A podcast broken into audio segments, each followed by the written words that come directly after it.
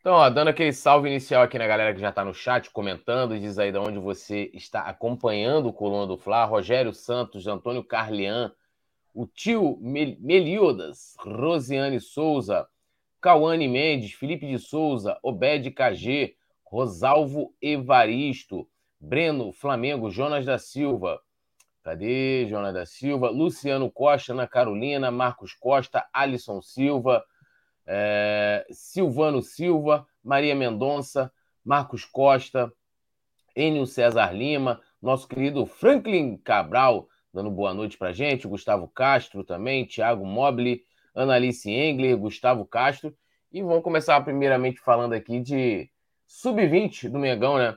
A gente teve jogo, jogo hoje na Gávea, né? Flamengo e Internacional. Infelizmente o resultado foi adverso, 2 a 1 para o Inter, né? É, o Flamengo teve uma sequência de cinco vitórias, acabou sendo interrompida, segue ainda como líder do grupo A com 15 pontos. Né? É, o Internacional abriu o placar aos 34 do primeiro tempo, né? E no início da, do segundo tempo, com o Peterson, aliás, perdão, no início o Internacional abriu o placar, os placar aos 34 do primeiro tempo. No, nos nove minutos do segundo tempo, o Peterson empata para o Flamengo, mas aos 19 o Felipe Rezende garante a vitória do time visitante. Petit, perdemos aí no, no sub-20, né? Uma Mas pena, né? Seguimos líderes, líderes. Uma pena, o time jogando muito, o time invicto, né? Até essa partida.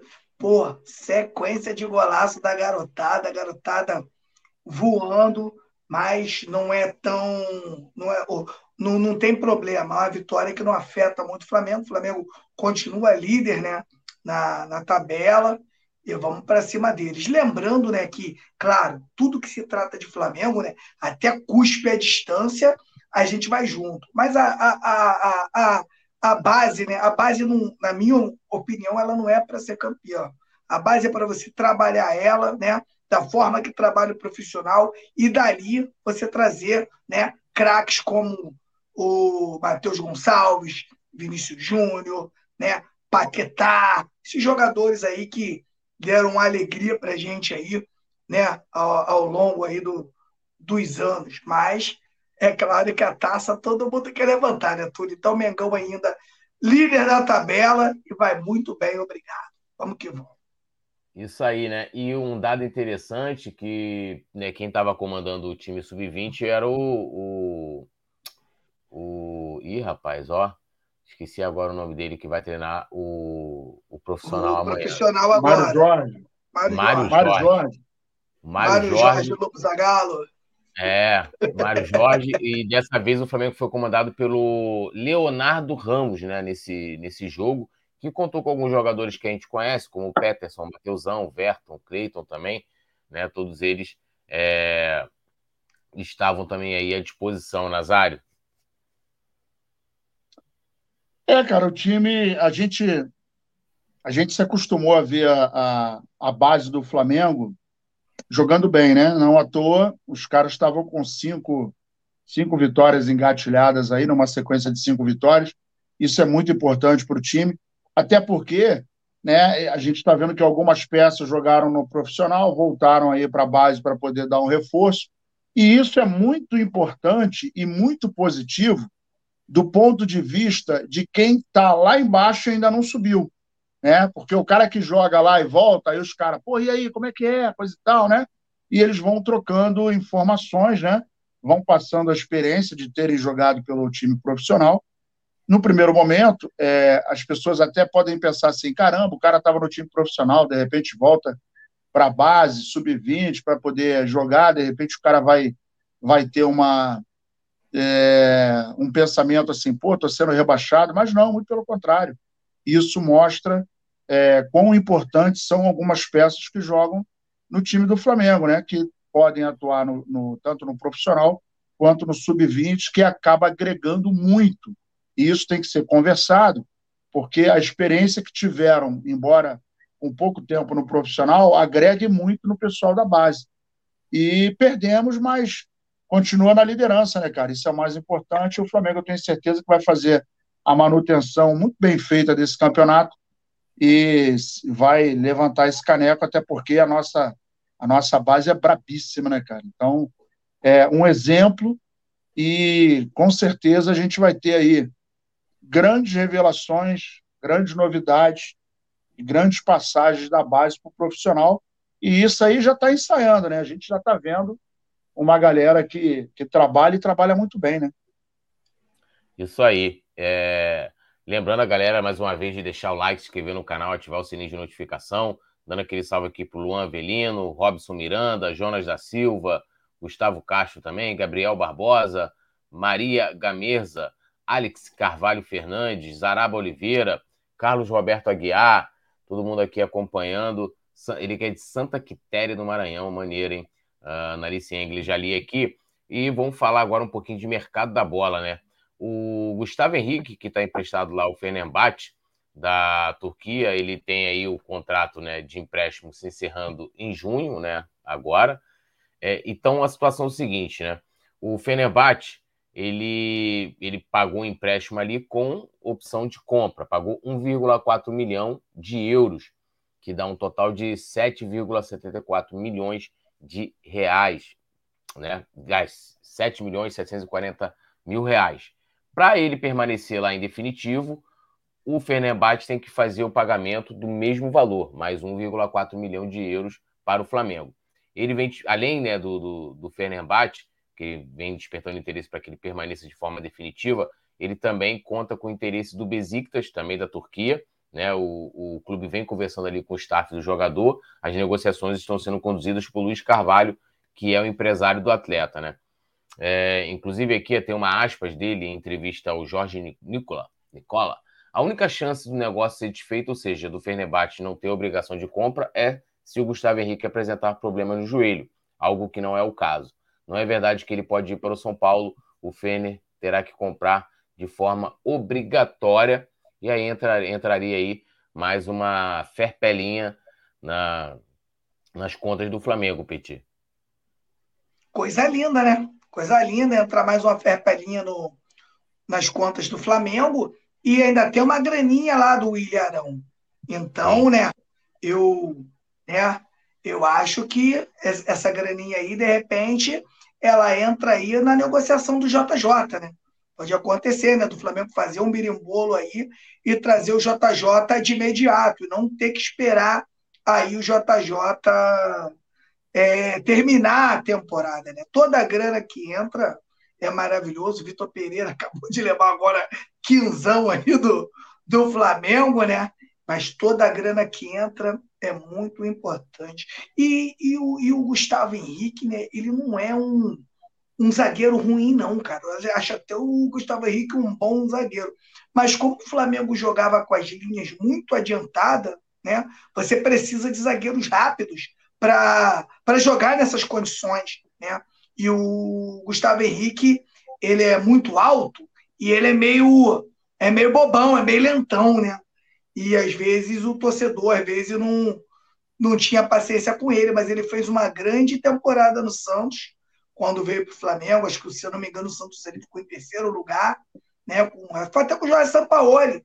Ele era o titular né, na, na, naquela temporada e fez uma grande temporada, tanto que veio para o Flamengo, disputado também, se eu não me engano, na época pelo Corinthians.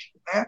Ele deixou de ir para o Corinthians, veio para o Flamengo, um, não deu muito certo, acho que muito pela forma do Flamengo jogar, e acabou né, indo lá jogar lá no time do JJ.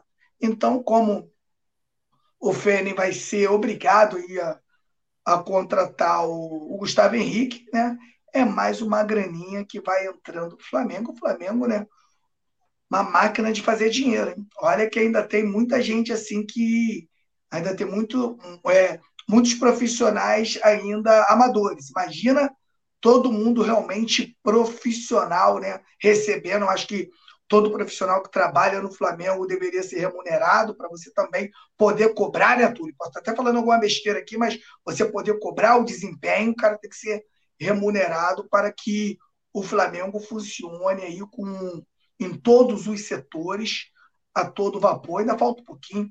Eu tenho é, a grande esperança que o Flamengo ainda chegue lá. Mas hoje o Flamengo com aí com um grande zagueiro, na minha opinião, e o menino aí, Fabrício Bruno, que eu gostei desde a chegada, desde as primeiras desde os primeiros jogos, né? Eu falo dele aqui.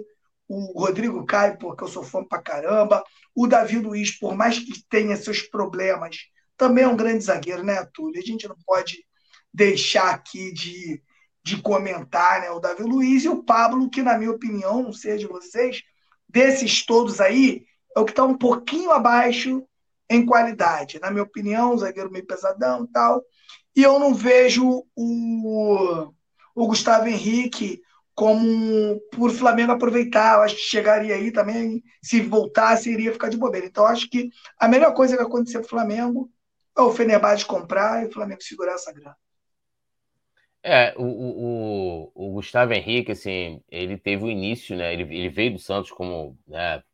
É, teve um, um, grande ano no Santos, aí né, o contrato acabou, teve um embrolho de renovação, o Flamengo pegou ele de graça, é, e teve o um início difícil no Flamengo, né? Isso ainda com o JJ, não conseguiu se firmar, brigando ali pela vaga com o Léo Pereira. Depois com o Rogério Senna também teve muitas dificuldades, mas acabou sendo. Ele era o zagueiro titular né, na, na, na campanha do Octa Campeonato, né? acabou né, conseguindo se recuperar. Nazário, será que o, o, Gustavo Henrique não poderia ser uma opção? Ele tem 30 anos, né? A gente tem zagueiros aí, é, o Pablo ainda não se firmou, né? A gente não sabe como é que será o futuro. Tem o Rodrigo Caio que está retornando, né? Depois de um longo período ausente. Será que Gustavo Henrique podia ser uma opção ou é melhor vender, aproveitar para pegar essa ferpelinha aí? Então, cara, o caso do, do Gustavo Henrique é igual ex, né, cara? Ex, se voltar com a ex, não tem muito futuro, né? Porque já sabe é, o que, que aconteceu, aonde dava, aonde não dava. E ele não conseguiu encaixar, né? É um bom jogador, né? Mas esse, essa observação do Petit é muito pertinente. Ele é muito grandão, né, cara? E é meio lento. Embora o nosso Ledron James, né? O Ledron James lá de Belém, ele é pequenininho, mas é lento também. Então não é em função da altura, né? é explosão mesmo. É, ainda mais agora que ele está com aquele, ele está com, com a cinturinha, parece um, teto de Kombi, né, parceiro? Todo redondinho, né? Todo ovalzinho. É, é, ele, ele, ele, sem camisa, se olhando, parece uma Kombi de cima. Ele está de cima do prédio olhando o teto da Kombi. Mas o, o, ele não conseguiu encaixar no Flamengo, né, cara? E o que que acontece? Hoje nós temos bons zagueiros, né? E o Petit também falou aí do Davi Luiz, que embora não esteja no, no seus 100%, e a gente não sabe ainda se é em função do esquema tático do, do Satanás 2, a revanche, ou se efetivamente o cara não conseguiu se, se, se encaixar no esquema. Né? Mas o fato é que eu acho que o Flamengo tem que é, é, botar ele para rodar mesmo e ele viver novos, novos ares, que é mais interessante, né? porque foi tentado. Né? Embora ele participou da campanha do Octa e tal, mas ele não é aquele zagueiro que a gente possa falar assim, meu irmão, esse aí vai ser o nosso segundo xerife, porra, esse aí vai ser o nosso, nosso pitbull da zaga. Né? Eu acho que muito em função, eu não sei se o problema maior é a velocidade dele, mas o fato é que ele não conseguiu encaixar no Flamengo conforme a gente imaginou quando ele chegou, né? É. Vamos ver aí como é que vai ser o, a, o, o, futuro, né? Eu acho até porque assim, a torcida criou uma, uma rejeição a ele muito grande, né? Justamente por esse início né, dele ali em 2020. E, e aí parece que nada que o. É, a depender do jogador, né? Ele falhou. E teve uma época que teve uma época que era ele e Léo Pereira, lembra? O Léo Pereira também, quando Pereira no campo, a gente ficava, a gente ficava com o estômago, porra, em frangalho, né? Que falava, ah, meu Deus do céu. Quando entrava os dois juntos, então, aí é que a gente ficava nervoso mesmo. É, e o Léo Pereira teve uma fase, meu, que, meu Deus é, do céu. Tanto que, que a, a, dupla de zaga titular ali no, no, no Octa foi, foi Gustavo Henrique e o Ilharão. Né? Um negócio é. assim, impressionante. E, e assim, ele errou, né? Teve, teve algumas falhas, não começou muito bem, mas nunca foi perdoado. E, e, e, aí a gente tem jogadores que falharam em competições e de forma muito pior e, pô, recebeu o plaquinho, homenagem torcida organizada. Ah, mas é por, é por causa do passaporte. Ah, é verdade, né? O cara fala, fala outras línguas aí, ganha, ganha aquela moral, né? Que o, que o brasileiro não ganha. Lembrando a galera que o jogo aqui, Todd Viana mandou, não precisa mandar 500 perguntas, não, sem flodar aí o chat. O jogo é nessa quinta-feira, galera, às 20 horas. A gente está fazendo nosso pré-jogo. Amanhã a gente tem nossa transmissão aqui com o Rafa Penido no comando da narração né? Já convidando vocês, inclusive, a se inscreverem aqui no canal, ativarem o sininho de notificação. Então, cola aqui com a gente. Gabriel PlayStation. Gabriel PlayStation aqui, Diego 7FF, Franklin Cabral, o Petinho interagindo com a galera, o Fernandes, é, Alisson Silva, Aline Santos, Mário Gamerza, ele que é de Niterói, o Jonas, Jonas é lá do Paraná, Santo Antônio, Platina, que isso, hein? É, então, ó, o Mengão joga amanhã, gente. Não joga. Tá tranquilo, Todd, tamo junto. É, o Mengão joga amanhã. E vamos seguindo aqui agora falando do nosso querido Jorge Jesus, que está pedindo paciência ao, ao, Flamengo, né? E o clube avalia a possibilidade de esperar né, o jogador. A gente tem aquela situação, ele tem contrato com o Fenerbahçe até 31 de maio, né? Ele está ali em vias, né, na, em briga por dois títulos, que é a Liga Turca e a Copa da Turquia, né, equivalente aí a uma Copa do Brasil. Inclusive já tem as semifinais marcadas para o mês de maio, né, os jogos. Uma questão que tem lá também, que aconteceu em 6 de fevereiro, teve um terremoto lá na Turquia e, e o, o futebol lá ficou paralisado por duas semanas. Então, né, o calendário acabou tendo vários problemas e aí pode ser que esse calendário seja postergado até junho. Né? Aí eu não sei como é que ficaria essa questão aí do, dos contratos, por exemplo, o Jorge Jesus contrata até o dia 31 de maio. Não sei, os caras vão fazer um aditivo, alguma coisa assim nesse sentido, para que né, jogue essa, essa, essas partidas restantes aí no, no calendário.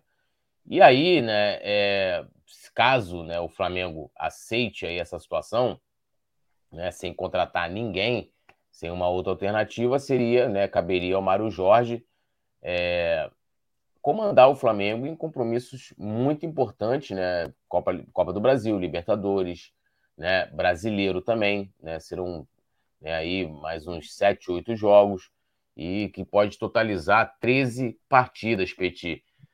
Como é que você vê essa situação aí? Você acha que tem que esperar é, colocar o Mário Jorge mesmo, o Flamengo tem que né, é, é, buscar uma outra alternativa. O que fazer nessa situação, já que JJ teria pedido para o Flamengo esperar por ele? Túlio, eu já me perguntei isso hoje tantas vezes, cara. Eu acho que a nação rubro-negra toda está fazendo essa pergunta para si próprio. Porque, cara, Campeonato Brasileiro começando aí. É o que eu falo todo dia. Tomou três porradas, você já sai atrás. Vem agora a gente na Libertadores, né? Já perdemos o primeiro jogo. E vem a Copa do Brasil agora aí, nossa estreia contra o Maringá. Cara, é muito complicado, cara, você esperar, né? É, 13 jogos, porque a gente já teve é, esse problema no início do ano. Esperamos aí 45 dias até o Vitor Pereira se apresentar, porque, porque tinha contrato no Corinthians, isso já atrapalhou né, o andamento do ano. E o, e o próximo técnico que vier, na minha opinião, pega o Flamengo do zero, cara, fazendo um trabalho novo praticamente. Não é o como o, Dor, o Vitor Pereira pegou do Dorival. O, o Vitor Pereira pegou um time do, do, Dorival um pouco mais pronto. Esse time aí, o Vitor Pereira conseguiu destruir tudo que o time tinha. Né? Então é muito complicado. É, sinceramente, eu estou muito é, com o pé atrás e muito indeciso com essa resposta. De repente, né, não sei se vocês concordam, de repente o Flamengo poderia arrumar uma solução, era de de repente mandar o João de Deus para cá. E o João de Deus começar né, a trabalhar o formato do Jorge Jesus e preparar né, o time para o JJ, enquanto o JJ está fora. Eu acho muito arriscado, né? O técnico do Sub-20, o Mário Jorge, ficar tanto tempo no comando do Flamengo, né, Túlio? A gente sabe que ele não tem ainda uma experiência para isso. E a gente sabe que em jogos chaves, que o Flamengo pode ter antes da chegada do JJ, pode ir tudo por água abaixo. Pode ir um ano por água abaixo, na verdade. Né? Pode ir toda uma temporada.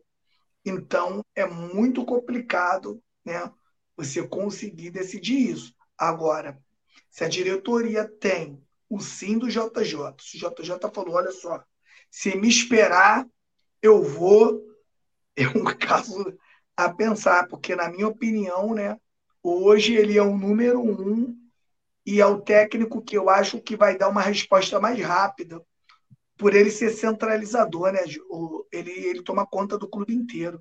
Então, aqueles caras lá que, alguns que fingem que trabalham, eles não têm boa vida com o JJ. O JJ ou bota todo mundo para trabalhar, ou ele comanda tudo ali, quem não trabalha acaba também não fazendo diferença, porque ele tem profissionais que tomam conta do clube por inteiro. Então é muito complicado de decidir, Túlio. Mas eu acho que eu esperaria, cara. Mesmo sendo arriscado. Mas tem uma. Pô, cara. é complicado. Espera. Toma umas porradas e sai dos, de dois campeonatos aí. Olha o quanto a diretoria também vai ser criticada. Se esperar, vai ser criticado. E se não esperar, vai ser criticado também, meu irmão. Então é complicado, muito complicado de, de decidir. Quero até escutar vocês aí, porque eu estou me perguntando isso desde de manhã e não consigo responder para mim mesmo.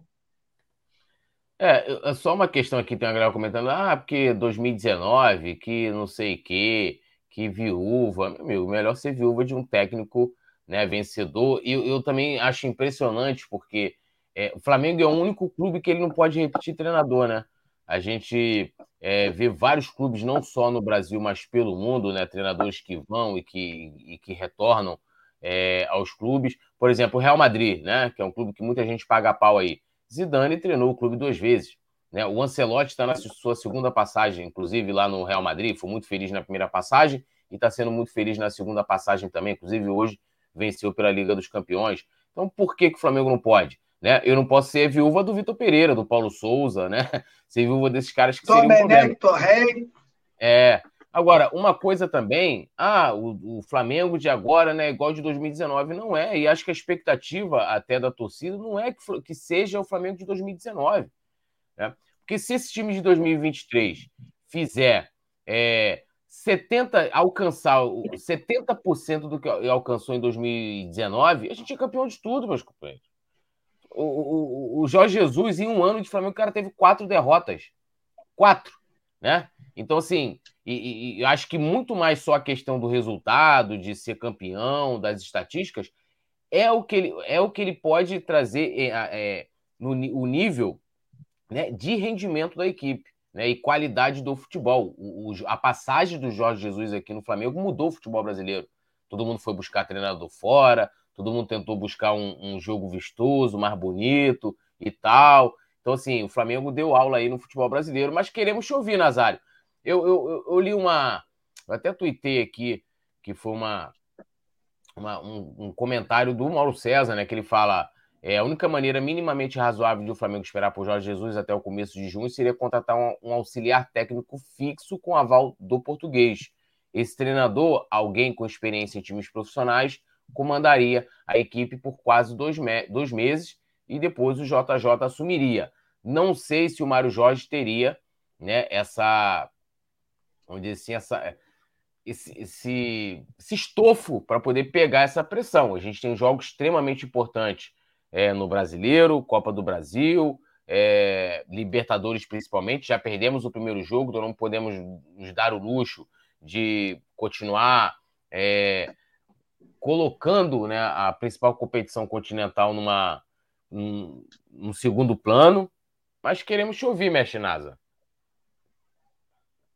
Bom, meus amigos, eu tá, estou olhando aqui, é, eu estou chegando aqui na, na, na décima primeira rodada do Campeonato Brasileiro. Então, ó, Primeira rodada, Curitiba. Segunda, Inter. Terceira, Botafogo. Quarta, Atlético Paranaense. Goiás, Bahia, Corinthians, Cruzeiro, Vasco, Grêmio. Décima primeira, Bragantino. É, vocês falaram aí de 13 rodadas. Décima segunda rodada, o Flamengo vai enfrentar o Santos. E na décima terceira, o Flamengo vai enfrentar o Fortaleza.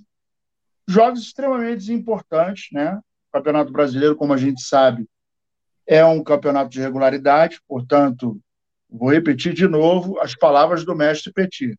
Tomou três porradas, vai ficar vai ficar com a dentadura dentro do copo, né, meu compadre? Porque vai ficar ruim de segurar a onda. Então, é, é preciso ter um planejamento. E aí, mais que nunca, dois fatores para esperar. Né? Isso, é, o Mário Jorge segurando a peteca. Se for é, decidido em comum acordo, olha, Mário, você vai ficar aí até o homem chegar, coisa e tal, tem que haver um acordo com o time né, e falar, rapaziada, é o seguinte, nós vamos fazer, eu tenho certeza que, no, pelo menos eu não lembro, não sei se vocês lembram, mas eu nunca vi nada parecido no futebol brasileiro, né, de todo mundo ficar na expectativa de chegar o principal técnico e nesse inteirinho aí ter que preencher. Difícil, né? Mas é aquele detalhe. Se contratar errado, né? Vamos supor, ah, a gente não quer o JJ, vamos contratar outro técnico. Porra, irmão, 37 milhões que foram para o ralo por conta de contratar o cara errado. É o último técnico do mundo? Não. Vai dar certo? Não sei. Não tem como saber, não temos bola de cristal, mas é o cara que bota ordem no boteco. Ele é o cara que bota ordem, mete o pé na porta, bota o dedo na cara e não tem conversa com ele. Todo mundo sabe o estilo dele. E ele sabe, óbvio, da atual situação do Flamengo. Então, se ele era enérgico, ele vai chegar duas vezes enérgico e vai virar para a rapaziada, você já me conhece, quem tiver na linha, tamo junto, quem não tiver, ou eu boto ou tá fora. E, o diretoria, agora é o seguinte, agora é tudo comigo. Pode me entregar a chave, departamento médico, agora a gente conversa diretamente, preparação física, tudo comigo, minha rapaziada, Jorge, o, o, o, o auxiliar dele vai entrar na paradinha e vida que segue. É um risco grande? É um risco grande. A gente pode perder a temporada? Pode. Mas, porra, faltam três, a gente já perdeu quatro. Então, na boa, é, a, aí, para mim, tem que ser o seguinte: Jesus, o risco é muito grande de dar merda né? Porque você vai chegar, a gente jogou 13 vezes no Campeonato Brasileiro, tem a Libertadores, tem a Copa do Brasil. Na possibilidade da gente estar na água nos três, nós vamos ter que projetar o trabalho para o ano que vem. E aí a gente precisa que você faça um contrato com a gente de, ó, vamos fazer minimamente três anos, porque se fizer agora, aí a gente faz o ano que vem, depois você vai embora, pô, meu irmão, aí complica.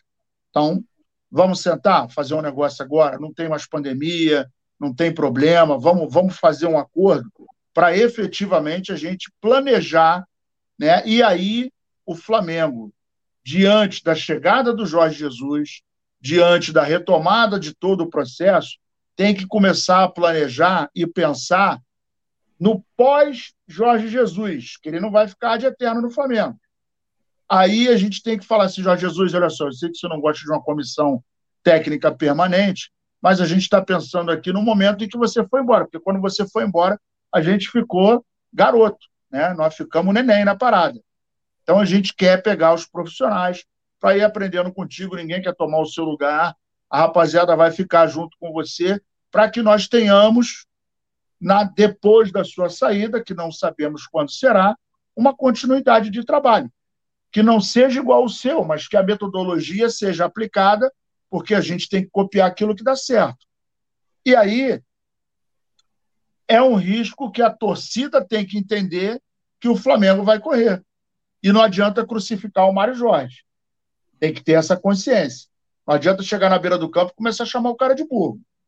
Aí tem que ter a parcimônia, a sensibilidade, a inteligência de que o cara está ali para fazer uma ponte da catástrofe, né, do, do, do, da terra arrasada que o Flamengo hoje é, depois de quatro vexames gigantescos, históricos, e que vão ficar marcados, não tem jeito, para passar para esse momento da chegada do Jorge Jesus, que não sabemos ainda se dará certo, é óbvio. Claro. O time está mais velho, o time está mais velho, ele está mais velho, a metodologia de trabalho dele mudou? Não, não acredito que tenha mudado. Mas o cenário agora é outro. É absolutamente diferente. E quando ele chegar, não vai ter tempo de treinar. Ele vai chegar e pegar o carro andando, assim como o Dorival pegou, sem tempo, trocar pneu com o carro andando, vai mexendo no motor com o carro andando, para ver o que, que vai acontecer. E dependendo do que vai acontecer de amanhã até a chegada dele, pode ser que o, o cenário esteja tranquilo ou nem tão tranquilo assim, ou no buraco. Agora, tem que haver uma conscientização da diretoria, da comissão técnica, dos jogadores e principalmente da torcida, para a galera não ficar jogando conversa fora, xingar o cara que está lá tentando fazer o máximo dele. Ah, tem que ganhar, tem que ganhar. Pô, irmão, a gente está pegando uma terra arrasada. O senhor é, Vitor Pereira deixou a terra arrasada do Flamengo. E detalhe, ele pegou o Flamengo lá atrás, lá em janeiro, o Flamengo campeão da Copa do Brasil e campeão do, do, do, do da Libertadores. Então, assim, tem que arrumar a casa e aí tem que fazer um trabalho muito bem amarradinho para que as coisas entrem no eixo e a gente consiga voltar àquele Flamengo que a gente está acostumado. Vou falar, pegando um gancho né, no que você falou rapidinho, Túlio, é o seguinte, né, eu sei que muita gente é, não gosta, mas o que eu faria se eu fosse mandatário no Flamengo era propor ao JJ uma proposta para o Diego Ribas. Para o Diego Ribas vir, tra vir trabalhar com o JJ, que eu acho que daria muito certo. Eu acho que o Diego é o jogador, Túlio, que mais conhece esse novo Flamengo. O Diego ele viveu tudo, momentos horrorosos e momentos de glória. Então, acho que uma dobradinha em Túlio com o Diego Ribas, mais o JJ numa comissão, eu acho que ia ficar bonito demais, Túlio. É, eu, eu assim. É, agora se fala muito pouco, né? Você vê como é que JJ pauta o assunto JJ pauta toda a imprensa e até mesmo a torcida, claro. Porque ninguém fala mais que ó, o problema não é só o técnico, né? É, tem, que, tem que sair todo mundo do departamento de futebol. Não vejo mais ninguém cobrando isso. É aquilo que eu falo sempre, né? É, da questão de que basta a bola entrar, e o Jorge Jesus a gente pode considerar que tem esse mesmo efeito pelo carinho que a torcida tem com ele, que as outras reivindicações que estavam sendo feitas no momento de crise, simplesmente somem. Né? Ninguém fala mais que a Juan tem que ir embora, Fabinho tem que ir embora, Marcos Baixo tem que sair, Bruno Espírito tem que sair. Ninguém fala. Para vocês verem o nível que tem o Jorge Jesus e a própria direção tem, esse, tem essa visão. Não, não à toa eles estão voltando atrás. O que eu acho, o que eu vejo, não estou nem reclamando, eu vejo isso como uma virtude. Né? Às vezes você pode ter convicções na sua vida e em algum momento você tenha por N motivos, tem que voltar atrás. Às vezes engolir um sapo, né? Uma situação que você vê que, que tá ruim e você prefere se calar naquele momento e que você prefere passar por cima. É... Agora, não há mais discussão de mudanças profundas no futebol do Flamengo. Só se fala no treinador. É... E, e aqui eu sempre gosto de ponderar também que, com um assunto em voga, de que é, a discussão, na minha opinião, não tem que partir somente na questão dos nomes. Porque eu falo para vocês, né? Quem, quem acompanha aí os nomes, vamos dizer assim, mais é, que mais aparecem na mídia da política do clube, Quem poderia substituir o Marcos Braz na vice-presidência de futebol? Ou coloca qualquer um lá? Não tem nome. Se chegar e falar assim, ó, qual o nome que você dá aí para que o Landim deveria nomear para o lugar do Marcos? Não tem. Não tem. Não tem outro nome. Ninguém tem esse nome. Então, o que eu acho que, e aí é muito mais importante do que os nomes, é a questão da estrutura, né? Ali do Flamengo, o organograma né, do próprio futebol é, e os processos que vão sendo criados né, em cima dessa metodologia de trabalho, que, na minha opinião, hoje não existe.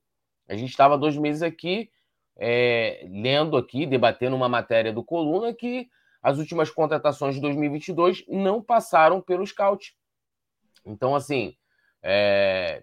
será que esse é o processo do Flamengo ali de contratação? Você não passa pelo scout, mas o cara do conselhinho foi lá, o Diogo Lemos, para fazer um texto dizendo que ah, nós processos estratégicos e ações e não sei, falando como se se fosse uma gestão perfeita, quando a gente vê que na prática, e aí eu estou falando especificamente do futebol, a gente vê que não é. Então, muito mais do que só trazer o treinador ou mudar né, simplesmente o, o dirigente, porque o jogador é, tem que ser cobrado sim, tem total responsabilidade sobre o que ocorre dentro de campo, né? Mas são os caras menos atingidos é, na hora de tomada de decisão, porque você não sai, porra, vou mandar aqui um montão de jogador embora. Ninguém faz isso, pô. Quem faz isso? Faz isso no final da temporada. Pô, foi ali na temporada, você tem jogadores é, experientes, né, que já está com uma idade mais avançada, se encaminhando para o final de carreira, outros em fim de contrato e tal. E aí você é, vai fazer essa reformulação. O que não é o caso nem hoje do Flamengo, na atual temporada, na minha opinião. Né, essa coisa de. Pô, é aquilo que eu falo sempre: os, os caras há, há cinco meses, há cinco meses, seis meses, os caras foram campeões da Libertadores. Desaprenderam a jogar? Desaprenderam a jogar? E goleando numa semifinal, né, Túlio? Goleando, goleando numa semifinal. Ganhando de 4 a 0 dentro da Argentina. E assim, é... o time não é o mesmo de 2019? Não é. Não é o mesmo de 2019. Mas se a gente for comparar a campanha do Flamengo da Libertadores do ano passado, é muito melhor do que a de 2019. E em vários momentos, até mesmo o futebol apresentado. Né? Na minha opinião. Eu não sei se não, aquele Flamengo de não, você está certo, você está coberto de razão. O Flamengo é. deslanchou, deslanchou mesmo depois do jogo contra o Emelec. É, eu, eu, eu, eu, assim, eu não sei se aquele time de dois tem, tinha capacidade, tinha, mas eu não sei se até pelo, pelo contexto do Flamengo na, naquela Libertadores ali, se o Flamengo 2019 iria golear lá dentro, né, o Vélez na Argentina, meter 4 a 0 na casa dos caras, poderia ter sido até mais o jogo. Sei, né? E se a gente olha também como é que foi aquela final contra o River Plate, que eu vejo o pessoal é, é, falar muito do, do, do, da final contra o Atlético Paranaense. Cara, a gente fez 1 a 0 e controlou o jogo, tirando uma oportunidade do Atlético que no início, né? Que eu não lembro agora quem foi, é, que ficou na cara do Santos e, e, jogou por cima. O Atlético não teve mais oportunidade. O Flamengo teve um jogo, jogo super controlado. controlado. É. O jogo foi e, muito controlado.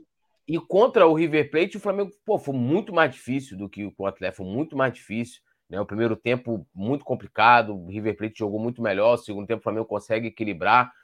Então, assim, é, é aguardar aí para ver a situação. Agora, é, não é para tomar, como o Nazário colocou, o Petit também, qualquer decisão é, tem que pensar nas competições que a gente tem aí até o final da temporada, né? Bom, dando aquele salve na galera, lembrando todo mundo. Lembrando, só, só rapidinho aqui, ó, lembrando que a Copa do Brasil o primeiro jogo da final é dia 16 de setembro e o segundo é dia 23 de setembro. Então, assim, daqui a. Nós estamos no mês 4, né? Daqui a cinco meses. É. E se o português chegar em junho, né? E o Flamengo tiver na Copa do Brasil, ele vai ter pouco mais de três meses aí para. Né, dois meses e meio para chegar na final. Enfim, tudo muito em cima da hora, não tem jeito. É tudo em cima, né? Para variar, né? Lembrando a galera de deixar o like, se inscrever no canal, ativar o sininho de notificação. Já vamos trazer todas as informações de Maringá e Flamengo, jogo válido pela terceira fase da Copa do Brasil. O Flamengo estreia na competição nesta quinta-feira, às 20 horas, e você vai poder acompanhar aqui no Coluna do Fla, né? Tudo sobre o jogo. Nós vamos ter a transmissão com o comando do Rafa Penido. E lembrando a galera, né? Deixa o like, se inscreva, se torne membro do Clube do Coluna, emojis especiais, né? Comentário em destaque. E ainda pode fazer parte do nosso grupo exclusivo de membros no WhatsApp. Lá do botão inscrever-se está lá, seja membro. E dá aquela força para o Coluna, né? Lá no prêmio IBEST 2023. Coluna, o Coluna concorre na categoria esporte. Ó, tem o QR Code aqui na tela link fixado no chat, na descrição aqui da, da, da do nosso resenha pré-jogo. Então, assim, vão lá, deem essa força para o Coluna. Zara Boliveira, falando aqui lá do jogo do Palmeiras, né, que está empatando com. Empatando não, virou, né? Virou contra o Tom Bense pela Copa do Brasil. Hoje há vários jogos da Copa do Brasil. Sandro Reis está aqui, José Vieira, MT Asta, Cauã, Luciano Costa, Felipe Dantas, Flávio Santos, hacker de jogos, Gustavo Castro, Cremosin, Mirelle Silva, Lourdes Marques, Cerato Player, Roberto Marques, Giovanni Carm Carmizini, Antônio Carlos Santana, Lenilda Aquino, Itamar Marinho, Tiago Pereira, uh, Id Benildo Pereira, Vilberto Gesser Júnior, Eduardo Felipe, né, geral aqui com a gente, Sonic, Ouriçado BR, Elias Gomes, todo mundo aqui fechado com a gente. E já vamos entrar aqui já na, nos assuntos da partida de amanhã, né? O Flamengo embarcou hoje, né, rumo a Maringá. Lembrando que a gente fez aqui, né, o, o embarque do, do Flamengo, né? Estive aqui junto com o nosso querido Vitor Belotti, né, que estava direto do aeroporto Galeão, acompanhando a ida do Flamengo para Maringá e a recepção, meus amigos, foi assim maravilhosa, né? E, e, e assim, estava lotado de torcedores na porta do hotel lá em Maringá. É, a torcida é, fazendo muita festa, tá, para os torcedores e, e uma coisa impressionante e pedindo Jorge Jesus, né? E aí eu queria só voltar rapidinho ressaltando a festa, porque a gente está num momento de crise, né? A gente acabou de tomar um baile, né, numa final de campeonato carioca para um dos seus principais rivais e mesmo assim, a torcida está lá demonstrando apoio e, claro, pedindo o JJ, Petit. E dizem ainda que o Flamengo não é uma torcida nacional, né, Túlio? Eles ainda têm coragem de dizer isso. O Flamengo é maravilhoso, o Flamengo ele tem uma torcida maravilhosa, e é por isso que o Flamengo tem que ser respeitado. E o treinador, né, qualquer treinador que venha, tem que jogar dentro da, das características histórica do clube. É isso que a gente entende. Hoje o Flamengo, hoje o torcedor, né, surpreende a gente? Não, não surpreende não. Né? O torcedor do Flamengo é um torcedor fiel. O Flamengo chegou lá, parecia que o Flamengo tinha vencido o Carioca, vencido a Supercopa, vencido a Recopa, e o torcedor, meu camarada, não arreda o pé, né? Jogar no Flamengo, Túlio, pô, deve ser bom demais, cara. Jogar no Flamengo deve ser bom demais. Por isso que a maioria dos jogadores falam que é um momento mágico. Imagina, cara, você chegar no hotel, o hotel lotado, e, eu, e falo até um pouco mais, tá? Ouvi o vídeo das chegadas e eu acho, eu acho que os jogadores poderiam dar um pouquinho mais de atenção ao torcedor, não custa nada não custa nada fazer o que o Davi Luiz fez, foi lá, falou com a galera, pô, abraçou, beijou as crianças. Pô, né, Nazário? Não custa nada, cara, tu perder 10 minutinhos com um torcedor que está ali para te ver, para tirar uma foto. É claro que não dá para falar com todo mundo, pô, mas atende ali a maioria, faz uma selfie com 5, com 10, com a galera toda ali, deixa a galera tirar foto sua e tal eu acho que, pô, vejo muitos jogadores, sabe, passarem direto, ou fazer só assim, ó. Pô, que isso, cara? O torcedor tá ali um tempão esperando o jogador passar ali, é um momento mágico. É um torcedor que não é do Rio de Janeiro, não tem tantas oportunidades de ver o, o time de, de, de coração, né, cara? Então, acho que não custa nada os jogadores passarem e dar uma atenção especial ali ao torcedor que está ali para reverenciá-los, não, É, né, a torcida do Flamengo realmente é, é algo assim tem como explicar, né, gente? Não tem como explicar.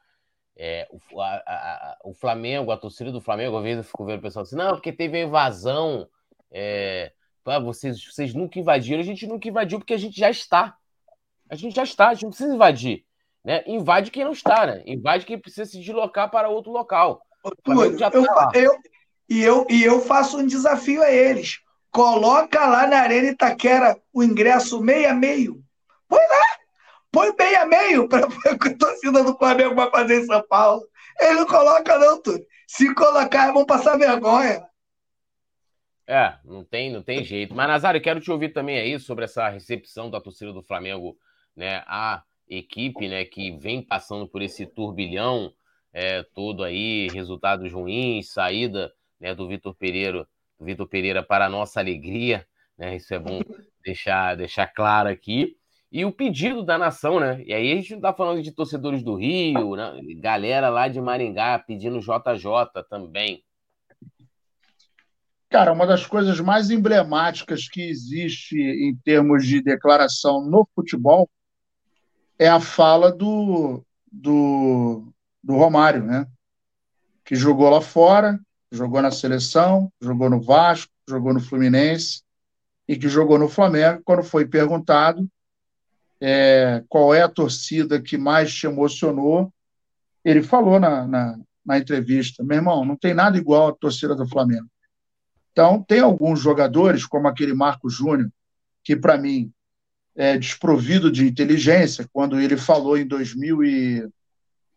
foi 2017, 2018, que ele falou que jamais jogaria no Flamengo, coisa e tal, a gente nota que isso é falta de inteligência, né? Porque quando você é profissional, é, você jamais pode falar que ah, você pode até ter esse, esse essa essa vontade, né? esse desejo. Mas não é muito inteligente você reverberar isso para o público. Ah, eu jamais vou trabalhar com, com time tal. Cara, isso é de uma imbecilidade, é de uma falta de inteligência. E aí eu, inclusive, na época, já falei, né? Fiz um vídeo dizendo que o Flamengo nem tinha vaga para ele. Ele era muito fraco. Então, essa declaração do Romário, ela diz tudo, né, cara? O torcida do Flamengo é, tem uma meia dúzia de bobo que fala que é terceirizada, que não sei o quê, mas, pô, meu isso é, isso é papo furado, né? Aonde você vai, tem rubro-negro. Aonde você chega, tem pelo menos um rubro-negro. Não tem condição. É impressionante. E isso não é de hoje. É, tem um fato que é muito emblemático também. Em 1981, quando o Flamengo foi campeão mundial, fizeram uma entrevista. Eu, qualquer dia desse eu vou procurar para ver se eu consigo resgatar isso. Não sei se de repente está no, no, no, YouTube. E aí perguntaram para os japoneses. O cara falou lá em japonês: conhece o Flamengo e tal, que vai jogar com o Liverpool. Aí um japonês olhou: Zico, Adio, Nude, Lico, Tita. Pô, cara, isso é muito engraçado. Eu vi, eu vi esse vídeo. Porra, isso em 81, parceiro. Não tinha negócio de internet, não tinha nada, nada. Não, não existia rede social. A parada era televisão e olhe lá. Então, assim, os caras sabiam o, o, o, o time do Flamengo, cara. E o time do Flamengo sempre foi isso. Sempre foi um, um. Quando você pensa em Maracanã, Canal 100, quem não ouviu, quem não viu as imagens do Canal 100? Maracanã lotado. Cara, Maracanã lotado é sinal que a torcida do Flamengo estava dentro. Então, era assim, depois quem não, não conhecer, procure no, no YouTube, canal 100. Era fantástico, eram matérias curtas, né? era como um curta-metragem, é, contando a história do jogo, mostrando o Maracanã. Cara, era fantástico. E não existe, tanto é que não existe uma torcida que tenha mais torcedores que, que a nossa. Então, desculpa, é, é a realidade. A gente até tenta ser humilde, mas o Flamengo não deixa. E é, é, diferenciado, né, cara? A gente acaba de sair de. A gente ainda está numa crise, né? Mas, como muito bem o poeta falou, a gente já esqueceu de muita coisa. Agora o nosso foco é na contratação do, do velhinho e, e, e olhar para frente, né? Até ontem a gente estava, com ódio mortal do mundo. E agora a gente está pensando no jogo de amanhã e no, na temporada, no, resto, no restante da temporada de 2023. O Flamengo é isso, cara. E, sinceramente, Nazário, eu acho que só a mudança do técnico, né? E, e, e, essa coisa que ele já vai acabar com os três zagueiros, isso aí já vai trazer, já vai trazer para o Flamengo uma energia, sabe, positiva, danada. Já vai mudar todo o clima dos jogadores, do torcedor, já vai mudar muito. Vocês já vão ver. Eu acho que a gente já vai ver um Flamengo diferente contra o Maringá. E eu, particularmente, acho que a tendência natural é que os jogadores cheguem é, perto do Mário e falem o seguinte: Porra, meu brother, olha só, deixa a gente jogar do jeito que a gente está acostumado, cara. A gente está acostumado a jogar desse jeito. Nós vamos fazer de tudo para recuperar tudo que a gente deixou para trás. E vamos para dentro. E você vai acertando aí as falhas que tiverem, coisa e tal. O time não está compactado, você vai vai dando um toque e a gente é vai para dentro. Molinho, eu falo isso direto, não é inventar muito. É só um molinho que o Flamengo precisa. É um molhozinho. O Flamengo tem que preparar, na minha opinião, é claro, né, Túlio? Não sei se você concorda comigo, se você dá chance para todo mundo, tu acaba atrapalhando todo mundo. A gente sabe que quando você tem um elenco para ser campeão, não são todo, todos os jogadores que têm oportunidade. Tem uns que vão jogar mais, tem outros que vão jogar menos, mas aquele time titular você tem que ter, e mais uns quatro, cinco reservas de confiança. Aqueles caras que já sabem aonde vai entrar, no lugar de quem que vai entrar, a função que vai fazer. Eu acho que, que o certo é você fazer isso. Você dá confiança para os titulares e confiança também daquele cara que sabe que a maioria dos jogos ele vai entrar no segundo tempo e ele sabe o que vai fazer. Ele não vai entrar ali perdido. Um dia ele entra pelo lado direito, outro dia ele entra pelo lado esquerdo, outro dia ele entra pelo meio. Nada disso. Olha só. Vamos, Sobarim, tu vai entrar lá pelo lado direito, tu vai entrar no lugar do Gabigol. Eu quero que você trabalhe essa bola junto com o lateral. Quero que volte aquela triangulação que tem um tempão que eu não vejo, que é o lateral por dentro, de vez em quando o lateral por fora, junto com o Everton Ribeiro, o Gabigol também trabalhando por ali. A gente tem que voltar a ver isso no Flamengo, que foi o Flamengo mais forte que a gente teve até agora. Mas, na minha opinião, só voltar para o 4-4-2 e aquela, aquela variação dentro do próprio jogo, em alguns momentos para o 4-3-3, eu acho que é onde o Flamengo fica mais forte, Túlio. É, e também a gente tem que ter em mente nessa questão né, do, do Mário Jorge assumindo, é, e a gente vai falar da passada daqui a pouco aqui a provável escalação. É, mesmo você voltando agora né, ao, ao 4-4-2, independente da, de como vai estar distribuída a equipe em campo, é, os jogadores, você volta a um período de, por mais que seja uma formação em que eles mais estejam estão acostumados a jogar, é, tá, não teve tempo de treinar. Os caras vão precisar de novo de se adaptar a toda essa, essa situação, porque tava, todo o trabalho estava sendo voltado para um outro tipo de formação. Né? Vai o começar Felipe... tudo de novo. É, é zero. Vitor Pereira não deixou legado, Vitor Pereira é. não deixou nada. A única coisa que o Vitor Pereira acho que deixa um pouquinho, né, essas oportunidades que ele deu, que ele deu a Matheus Gonçalves, que eu acho que a gente ganha mais um jogador. A gente acaba ganhando com ele esse jogador. Fora isso, meu camarada, só Jesus. É, Pô, falei, e... falei assim, acabou, mas é verdade. É, então, assim, vai, né? Você precisa ali de, de qualquer forma de um tempo para para as coisas voltarem no seu lugar. E não, não é nenhum demérito né, dele pegar, e eu vi pegar até um Felipe Luiz, né, que é um cara que pretende aí trabalhar com futebol no futuro e tal, e, e, e conversar com ele. Né, isso não, não, vejo problema nenhum, não. Dando um salve aqui na galera que está aqui no chat, na Diva Machado, que mora em Marigá. Ela está falando aqui, ó, que estamos muito felizes de ver o nosso Mengão, sonho realizado Acabei de ver o time do Flamengo chegando no hotel. Uhul, vimos o Gabigol, o Pedro, sonho realizado. Olha que maneiro. E, e, e, a Nadiva não deve ter nem conseguido tirar uma foto, mas ela viu o Flamengo de perto. Eu espero que ela esteja também amanhã no, no estádio, né? Mas é, o torcedor quer se sentir próximo, ele quer estar junto, né? E isso, esse sentimento de pertencimento é muito importante, né? É, Rosilene Pereira comentando aqui, uh, Giovanni Carmizin, a Edna Helena é, dando um salve aqui pra gente, Zaraba Oliveira também. É... Cadê aqui? Aurélio Santos comentando. É, Erivan Feliciano. Zaraba, cadê tinha um, o nosso querido Yuri Reis, ele que é de Salvador, deu boa noite, Petit Poeta. Boa noite também para o Nazário e para a produção. Cheguei agora, mas já deixei o like. Isso aí, ó. Alexandre Apiri, que é de Manaus, no Travessão, é do Maranhão. Ismael Rosa, ele é de ele é goiano. Ou seja, tem galera aqui acompanhando o Coluna do Fla no Brasil inteiro, né? No Brasil inteiro. É, Nazário, estão perguntando aqui o Aurélio Santos se você está com a camisa do Cruzeiro, Nazário. Olha isso aí. Camisa do Coluna. Aí, ó. Tem nada de Cruzeiro. Nada de Cruzeiro. Aurélio, qual é, Aurélio? Camisa, camisa do, do Coluna, meu compadre. Aqui não, tem, aqui não tem esse papo, não, irmão. Se o Coluna faz uma camisa azul, o problema não é teu, né, Nazário? Não, mas, é. mas, mas, essa camisa aí, essa camisa aí era na época que rolava pelada nas confrarias, aí para poder separar. É. Né? Aí era mais é. um time que fazer camisa de tudo quanto é cor, né? Aí não, tinha... ainda, não é, joguei, ainda, ainda, não joguei nenhuma pelada com coluna, hein, cara. Aí, é isso. Já tá na hora da gente marcar um negocinho. É, vamos marcar. Ó, vamos esperar, vamos esperar uma data. Eu sugiro que a gente espere uma data que a gente tenha certeza que o baixinho não venha, não tenha jogo e tal a gente faz uma pelada e um churrasco.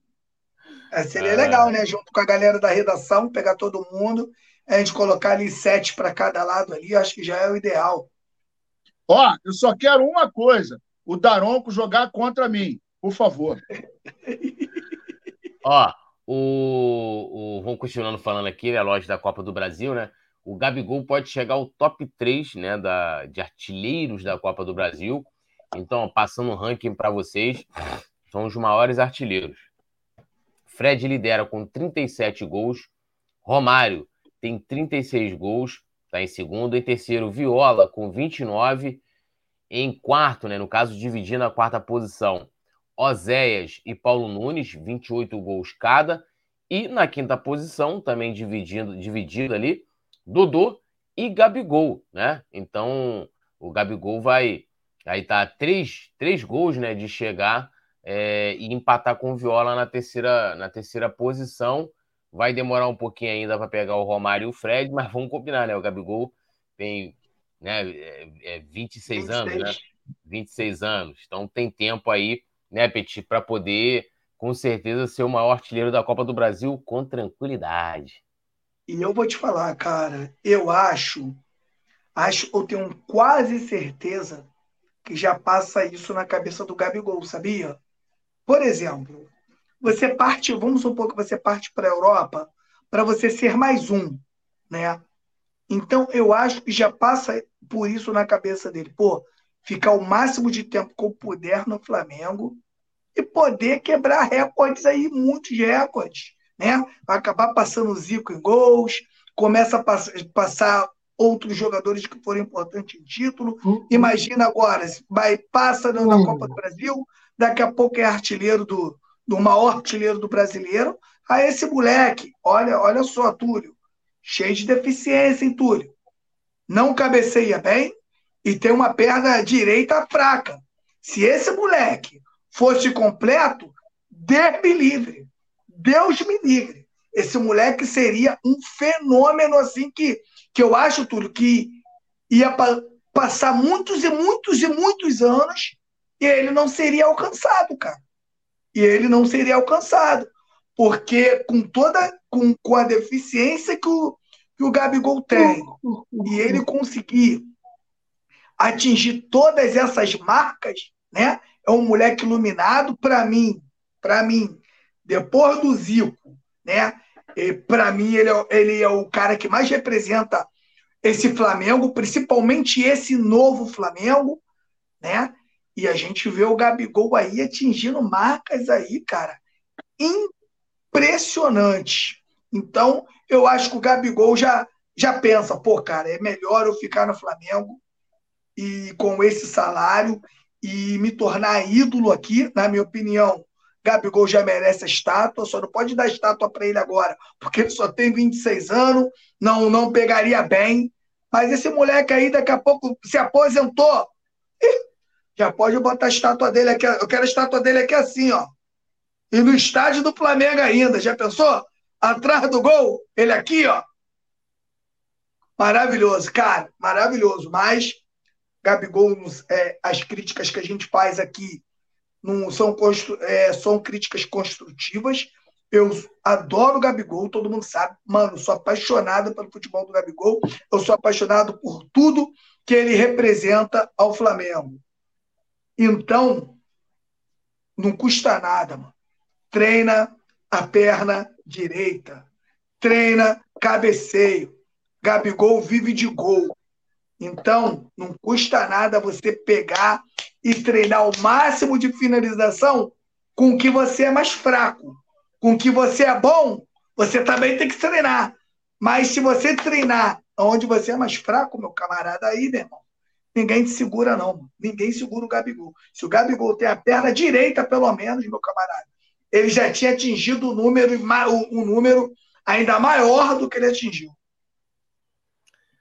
É, os números do Gabigol, assim, são. Eu, eu lembro que em, em 2019, isso, sei lá, era agosto, setembro, eu fiz um vídeo. Foi até quando o Carlos Alberto falou assim: ah, eu, eu não vou chamar de Gabigol, não. Eu chamo de Gabriel Barbosa, porque é, para chamar de Gabigol, no mínimo tem que ser um dos maiores artilheiros do Campeonato Brasileiro. Ele já alcançou isso aí, hoje já é um dos principais artilheiros da Copa do Brasil, batendo é, vários recordes. E ali, isso antes né, de, de. Você só tinha ganho o Campeonato Carioca. Os números do Gabigol já eram impressionantes. E vira ano, passa ano, e ele vai aumentando, né, conseguindo é, bater recordes, atingir marcas pessoais, passando o Zico, passando o Nunes, o próprio Romário né? A gente viu o tamanho, quanto tempo que o Romário parou de jogar. E o cara é o segundo maior artilheiro da Copa do Brasil, né? Impressionante. E o Gabigol, com pouco tempo de carreira, tá conseguindo já alcançar né, marcas espetaculares, Nazário. E aí eu fico. Teve um dia que eu tava aqui, cara, e, e assim, vendo vários comentários sobre o Gabigol, que eu falei, cara, o pessoal não deve estar. Tá, não tá falando a verdade, né? O cara falando que o Gabigol era fraco, que o Gabigol isso, que o Gabigol aquilo. O cara, né, é chovendo molhado né, para falar do Gabigol, tem sim, né, concordo muito com o que o Petit falou, ele não tem, né, é, talvez por falta de desenvolvimento na base, alguma coisa assim, que seja questão de fundamento, né, que é o cabeceio, né, que é a finalização com a perna direita, né, e, e eu, até no documentário dele que tem, eu tô, tô assistindo o um documentário e tem o pai dele falando, não, ficava lá o Gabriel chutando com as duas pernas, eu, pô, chutando com as duas pernas não, não é, né, porque com a direita o negócio... É um negócio complicado quando, nem, nem, nem, pra, nem, nem, pra, nem pra subir, nem pra entrar no carro. A direita é, Complicado. Tá igual, mas... tá, igual, tá igual a história do, do Garrincha, né? O Garrincha, quando foi se apresentar e com as duas pernas tortas e tal, foi num monte de clube, nego olhou, olhava para ele e falava, pô, não pode ser aleijado para jogar, não, tira ele daí. E aí ele chegou no Botafogo, jogou do lado do contra ninguém mais, ninguém menos que o Newton Santos. O Newton Santos, quando era vivo, contava a história de que quando ele entrou em campo, já deu logo um drible desconcertante nele, ele virou para o técnico e falou: meu irmão, bota esse maluco pro meu lado aí, senão ele vai me desmoralizar. Aí o médico foi examinar ele, as duas pernas tortas, o médico olhou para ele e falou: Você chuta com as duas pernas? Ele falou: Não, senhor. Eu chuto com uma de cada vez. Se eu chutar com as duas, eu caio. Mas agora imagina, Nazário, com, todo, com todos esses números do, do Gabigol, se ele chuta com as duas pernas. Aí. Pô, é... E tem um detalhe, cara. Não é só o Gabigol. Eu vou falar de um cara que eu tenho muita admiração pelo que ele fez na história, é, o, o, Ronaldo Fenômeno. Pô, o cara era goleador, em 2002 estava todo mundo falando que ele estava acabado e tal. Ele deu uma entrevista dizendo quem quiser ganhar dinheiro pode apostar em mim na Copa de 2002, que eu vou ser o artilheiro. E ele foi o artilheiro. É, ele tinha uma, um senso de posição, posicionamento fantástico, mas ele, por exemplo, era um péssimo cabeceador. O Jardel, a galera, né, muita gente não conhece, que jogou no Grêmio e depois ele foi para a Europa. Meu irmão, o cara foi artilheiro lá na Copa, não sei da onde, não lembro mais, mas ele foi artilheiro, tipo, tinha pô, 20 gols, 15 era de cabeça. E, mas era, mas é, ele era horroroso. O, o, o Denilson, o, o Capetinha foi dar uma zoada nele, né? Numa resenha, sabe dessa? Foi, foi. O Capetinha foi dar uma zoada nele, que ele só fazia gol de cabeça. Ele falou pro Capetinha, pô, se só com a Quantas cabeça vezes? eu fui artilheiro da Europa, é. imagina se eu faço gol com o pé. É, exatamente. E ele era assim, ele era grosso, mas era aquele cara que metia gol, meu irmão. Ele metia Muito. gol de peito, de orelha, coisa e tal, mas na cabeça ele era imbatível. E isso não é problema do jogador. Porque o que, que ocorre? Muita gente não sabe. O cara, quando surge na base, e às vezes ele é uma grande promessa, a galera fala: caramba, aí começa a pular, pular é, é, fase com o cara. E aí não treina fundamento, não treina bater com a perna trocada, cabeceio. Tudo Exatamente. Agora. E aí, o cara, às vezes, você quer ver um negócio? Eu aprendi isso jogando futebol de campo com Joel. Joel foi é, ele foi reserva do Garrincha em 58. E aí ele falava para mim o seguinte: lateral, bola que vem no alto não pode quicar. No campo você não pode deixar ela quicar, porque você não sabe para onde ela vai. Muito isso. Escutei muito. E no isso. último jogo do Flamengo, eu estava vendo alguns jogadores esperar a bola quicar para tentar dominar no Fla-Flu. E é uma coisa que é, é regra básica. A bola vem, irmão, mata a bola ou mata a bola ou isola, mas não deixa ela quicar, que você não sabe, principalmente na defesa. Se às vezes vem, se ela tiver com efeito e bater no chão, se tiver com efeito, ela sai da tua direção e pode ficar na frente do, do atacante. Então, é, o problema do Gabigol é um problema recorrente em muitos jogadores, mas não são poucos, não. Porque na base não se trabalha fundamento. É simples assim. E alguns jogadores que são promessas, quando o cara olha, porra, moleque, porra, é driblador, porra, bate bem na bola, não sei o quê, ninguém começa a promover o moleque. E não já tá trabalha. Está vendido, tá moleque... tá vendido com 14 anos, já tem empresário. Exatamente, exatamente. Aí, às vezes, o moleque é canhoto, não trabalha a perna direita, o moleque é atacante, mas, pô, o cara não, não trabalha a questão de cabecear, e aí o cara ele tem essa deficiência. E no time, no jogo, nem sempre você vai fazer gol de... Vai chegar uma bola no alto. Mas quando chegar, você tem que se virar. A bola subiu, o zagueiro está ali para destruir, é muito mais fácil destruir a jogada. Porque só no fato do zagueiro subir contigo, ele já está te atrapalhando. Se ele estiver colado contigo e você não estiver muito bem posicionado e um pouquinho antes dele, você já será atrapalhado. Porque o cara sobe contigo, você vai disputar a bola no alto, a vantagem é dele, ele está de frente para a jogada. 90% das, das, das vezes ele está de frente para a jogada. Então, isso não é culpa do jogador. Agora, desculpa, mas falar mal do Gabigol, meu irmão, o cara deu nada mais, nada menos que duas. Ele não jogou sozinho. Mas, porra, vamos lembrar do que ele fez pelo Flamengo, os gols que ele fez pelo Flamengo. O Flamengo, de 2019 para cá, disputou agora 18, é, 18 finais e conquistou 11. Dessas 11, ele meteu gol em pelo menos 10. Uma, eu acho que é o primeiro jogo da Copa, é, não lembro qual foi o primeiro jogo que ele não estava, e em função disso não fez gol, mas é um cara que tem uma importância gigantesca. E não estou pagando pau para ele, não. É só olhar o retrospecto do cara. Puxa a ficha do cara. Pra, não dá para ir contra, os números, né? Não, não a galera fica como. lutando aí para ir contra. Não tem como, não tem como. Então é só você olhar a ficha do cara e olhar e falar, pô, meu irmão, dá uma olhadinha. Quem tiver com raiva, porque às vezes o cara tem raiva dele. Mas assim, ele não vai casar com a minha eu, filha. E, e, eu vou ser muito sincero, tá? Muito, muita gente tem até inveja do moleque. E muitos rubro-negros também vê a vida do cara, porque hoje, Túlio, eu vou falar uma parada que quem me falou muito isso foi o seu Marcão, pai do Gerson. Pai do Gerson às vezes me ligava, Túlio, e a gente ficava conversando uma hora, uma hora e meia, e muito resenha. Eu aprendi algumas coisas com ele. Ele falou assim para mim, Petinho, sabe por que, eu não tenho rede social? Eu, por quê? Ele falou, porque a inveja vem online. Então, meu irmão, hoje com o Instagram, pô, o cara posta foto ali, pô, é carrão, é mulher bonita, artilheiro no Flamengo. Então, mesmo o cara sendo rubro-negro, né?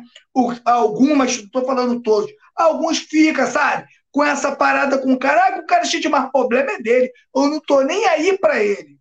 Eu quero, eu sou fã dele pelo o que ele faz no Flamengo. E se um dia eu estiver no Maracanã e ele me distratar, porque ninguém tem que distratar ninguém, né? O Zico tá aí, é o rei máximo, totalmente acessível, totalmente educado, então não tem que distratar ninguém o Gabigol. Mas eu acho que você também não pode misturar as coisas. O Gabigol, o que ele já fez hoje no Flamengo, é brincadeira, é, é covardia, sacanagem. É, tô vendo aqui, acho que é Yuri Rodrigues aqui falando: ah, é passado, amigo, vai viver de passado, pensa no futuro, o cara não ajuda taticamente. Olha, falar isso do Gabigol, a gente apontou aqui alguns, alguns problemas que o Gabigol tem, mas dizer que ele não ajuda taticamente, acho que é extremamente injusto, porque o cara ainda procurou se adaptar para poder jogar com o Pedro. Com o Vitor Pereira, a mesma coisa, jogando onde o Vitor Pereira estava jogando, é, é colocando ele para jogar é, a gente pode dizer que ele não, não, não atuou bem, principalmente. E aí vocês podem também fazer reflexão. Enquanto o Vitor Pereira utilizou, né, manteve o esquema que ele recebeu, o Gabigol marcou nove gols na temporada, estava empatado com o Pedro. Depois que o Vitor Pereira resolveu colocar três zagueiros, ala, jogar naquele 3-5-2 lá, o Gabigol não marcou mais gols. Será que o problema está onde? Pergunto para vocês, né? Então, Dando aquele salve aqui, né? Gabriel Brito está aqui com a gente, Yuri, Yuri Rodrigues, que eu já falei aqui comentando, o Edna Helena também, né? Mandando beijos aqui de Pernambuco. O Tisso Fujo. Ah, é aquela piadinha pra gente rir, né? A gente tá vivendo uma crise. O cara falando que o Palmeiras foi o primeiro campeão mundial. É, é um auto reconhecimento só. Cara, os caras teve uma vergonha durante a Copa, perguntaram pro presidente da FIFA, né? Ah, o Mundial Palmeiras, o cara não, é reconhecido pela o cara não. Palmeiras, o cara nem conhecia o time do Palmeiras. 51 não, 51 tinha Mundial da FIFA, cara, mó vergonha. E, e, e o próprio Marcão, né, para o goleiro aí, o Marcos fala aí a torta é direita, vocês só foram procurar esse título depois que o Corinthians foi campeão. E também, pô, a edição do Corinthians também foi um negócio estranho também, né? Porque eu acho que não, você não pode ser campeão sem ter sem conquistar a Taça Libertadores. Mas é, mas é, é considerado, é reconhecido. É. Então, né? Vamos que vamos, né, meu camarada? Não é. tem jeito. Mas não tem como você inventar, né? Ah, ganhei uma Copa Rio, né? Copa Rio, o cara, ah, não, ganhei o Mundial, joguei. Porra, brincadeira. O Botafogo, que nem Taça Guanabara ganha, tá que reivindicar título mundial. Isso é a maior vergonha do, do, do mundo. Os caras tinham que ter vergonha, porra. Ó, Biel Sonic aqui com a gente, Salvadora Salles também, Rosilena Pereira, Edna Helena, Gisele Souza, mulherada aqui, Nicolas Alves, é, Alisson Silva. Edna Helena é braba, hein? Essa aí é braba. Mandar um Essa é beijo é para ela, que é gente boa. Gente boa lá de Pernambuco, né? Lembrando que o Mengão joga nesta quinta-feira, às 20 horas, e claro, temos aqui né, toda a transmissão e cobertura do Coluna do Fla ao vivão. É, Franklin Cabral, eu nem levo a sério essas críticas ao Gabigol, a maioria que faz isso nem sabe jogar futebol, quanto mais entender de tática. Cara, a questão não é nem entender de tática, sabe? Mas assim, é, cara, pô, assim, não dá para compreender, meu irmão. Olha o que o cara fez. É a mesma coisa que eu chegar aqui, é, vou pegar um jogador aqui que talvez não tenha tanto protagonismo quanto, quanto o, o, o Gabigol. Bruno Henrique, por exemplo, né? Bruno Henrique, na minha opinião, também é ídolo, importantíssimo é, mas não. Aí eu vou falar assim, ó, 2019, Bruno Henrique não fez nada, não, pô. Ah, o Bruno Henrique fez na final? Porra, não. Tá é tipo isso. O cara desmerece é. o, o, o, cara que, sabe, um, um, dos jogadores aí que mais incorpora a alma do rubro-negro e o pessoal não, é contra o cara. É contra. E aí o que, o que me deixa revoltado é que um, um, um jogador é, que caiu de bunda no chão, o cara tem fã-clube cara entregou uma Libertadores do Flamengo. Entregou. Tem fã-clube. O pessoal leva a plaquinha. Tem, tem, é, tá tudo bem. Ah, porra, meu irmão. Lava a boca pra falar do Gabigol, pô. É brincadeira. O cara quer fazer e falar assim, porra, olha o Gabigol. Ó, você vê, depois que mudou a tática ali, que o cara mudou a formação, não tá jogando bem, o cara, o fundamento tal, ele é bom. Pô, beleza. Agora, querer inventar a situação para diminuir o cara é brincadeira, né? Yuri Reis falando aqui, ó, tudo pior do que isso são os torcedores do esporte falando que o 87 é deles. Cara, aquilo que eu falo assim, ó, boca, cada um fala o que quer, né?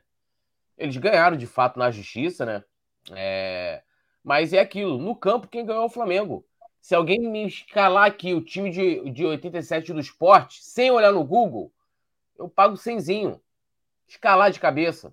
Escalar. O time do Flamengo todo mundo conhece. Inclusive, não só conhece o time, como conhece a campanha, né, meus amigos? Vai contar para vocês como é que foi. Base, base da seleção brasileira campeã do mundo em 94. É. Aí, gente, é... vários jogadores ali jogaram. Quem você conhece do esporte? O esporte ele entende muito é da segunda divisão. Lá na segunda divisão, o esporte entende muito, frequenta muito mais. E, e, é complicado, né? Como é que um time que cai em 86 vira campeão em 87? Né? É uma coisa também para a gente pensar aqui, né? É, ó, a Edna Helena falou aqui, ó, Nazário acertou, braba mesmo, nós de Pernambuco é tudo assim, brabas. Obrigado, querido. E, ó, bom, vamos falar agora aqui de campo, né? De campo, como que o Flamengo pode ir a campo é, nessa quinta-feira, né? O elenco principal pode sofrer uma mudança Ai, no esquema, Deus. né? O, o desenho do... já melhora. O desenho, o desenho. O Mário ah, Jorge. Eu detectei ele... a merda do desenho. Eu falei que é. quem tava. Eu falei, ó, é só do desenho, tô vendo que vai dar merda, só do desenho. É, o Mário Jorge deve voltar aí, né? A, o Flamengo com dois zagueiros, provavelmente deve escalar um time num 4-4-2. Lembrando também né, que o Flamengo conta com alguns desfalques, né? É, Mateuzinho, Pulgar, Rascaeta, Vidal e o Felipe Luiz, né, que sentiu, sentiu uma dor muscular, né? E a gente não conta com esses jogadores. A produção quiser colocar na tela a provável escalação, pode jogar. E a gente deve ter um Flamengo diferente para esse jogo contra o Maringá. Então, há algumas dúvidas ainda, né? Porque o Mário Jorge vai ficar com escolhas difíceis para fazer. Então a gente pode ir a campo com Santos, né? Rodrigo Caio, Fabrício Bruno, Léo Pereira ou Davi Luiz. Aí na esquerda, né? Jogando a lateral, o Ayrton Lucas. Na direita, Varela. Até porque não tem opção na lateral direita, né? É, dupla de volante, Gerson Thiago Maia. Lá na frente, a gente tem Matheus França e Everton Ribeiro. Fechando o ataque, Pedro e Gabigol sem inventar, né, Petit? Mas aí eu te pergunto, dos zagueiros, onde, há, onde estão ali as maiores dúvidas para essa escalação, quem seria a sua dupla de zaga? É... Léo Pereira e o Fabrício Bruno, acho que eles vivem um grande momento hoje. Eu acho que seria aí a minha dupla de zaga, o Léo Pereira já fazendo grandes jogos há muito tempo.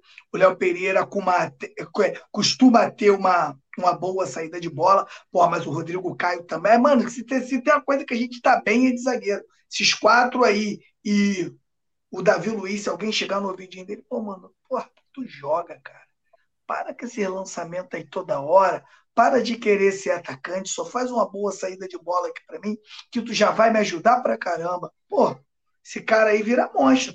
Pô. O Davi Luiz, sem inventar, porra, é monstro, monstro, monstro. Tu vê, não sei se vocês acompanham o Davi Luiz no Instagram, né? Aquelas bolas que ele manda geral no Instagram, vai tudo no ângulo, né? Vocês já viram, né? Vocês sabem, né? Toda vez que ele chuta a bola para fora, eu lembro, mas eu acho que hoje, hoje, Acho que a zaga hoje, para ficar redondinha hoje, é Léo Pereira e Fabrício Bruno, meu irmão. Acho que essa zaga aí vai ficar gostosinha. E aí, mestre Nasa, como é que você analisa essa, esse time do Flamengo bem diferente, bem diferente aí no desenho, né? E acho que, como eu falei, a, a maior dor de cabeça, que é a dor de cabeça que todo, todo treinador gostaria de ter, é a, a, vasta opção hoje que o Flamengo tem na zaga. Né? O Petit apostou ali no Fabrício Bruno e Léo Pereira. Eu assino embaixo, também iria com os dois zagueiros. E aí, qual seria a sua aposta? É, a gente já vê que o desenho, a galera já está até com um astral diferente, né? Está com um sorriso no rosto e tal. É, eu, eu, acho, eu acho que tem que ser, eu acho que tem que ser isso aí, cara. A galera vai ter que conversar é, eu, na zaga, eu gostaria de ver amanhã o Léo Pereira e o Rodrigo Caio. É, eu acho que o Rodrigo Caio está tá precisando de um jogo como esse para continuar se firmando. E lembrando que daqui a pouco o BH vem, né, cara? O BH tá chegando aí, né? Tá esquentando o motor, daqui a pouco vai, vai voltar. E se Deus quiser, eu estava vendo, inclusive, o Tanuri falar é, a respeito da questão da força física dele, da velocidade, coisa e tal. Não perdeu nada, segundo ele, está né? Voltando em grande forma. Então a gente tem uma expectativa muito grande de ver o BH arrebentando. E no mais, eu acho, né, a, a impressão que dá é que o time estava jogando infeliz. E agora, né, o cara é, mudo, vai mudar o astral. E a gente vai ver isso amanhã. Né? Amanhã a gente vai conseguir ter uma prova disso aí e ver o time jogando da maneira como ele já é, já está acostumado, né? A maneira que ele já tem a, a sua característica. E eu acho que vai render muito. Lembrando que o Ayrton jogando ali na esquerda, num segundo tempo, entrando o tal do, do Felipe Luiz, que joga nada também, né? Joga nada, nunca jogou em lugar nenhum, fraco pra caramba a pô, dar uma moral zaça ali no toque de bola no Flamengo. Então, assim, eu estou na expectativa de um grande jogo. É, o Maringá, perdão aí, desculpa pela sua história, mas se amanhã vai tomar uma cachotada para ficar legal. E o Flamengo tem tudo para encaçapar amanhã e virar a página, né? Já virou a página. O Satanás barra 2 já foi embora e agora é, é respirar novos ares.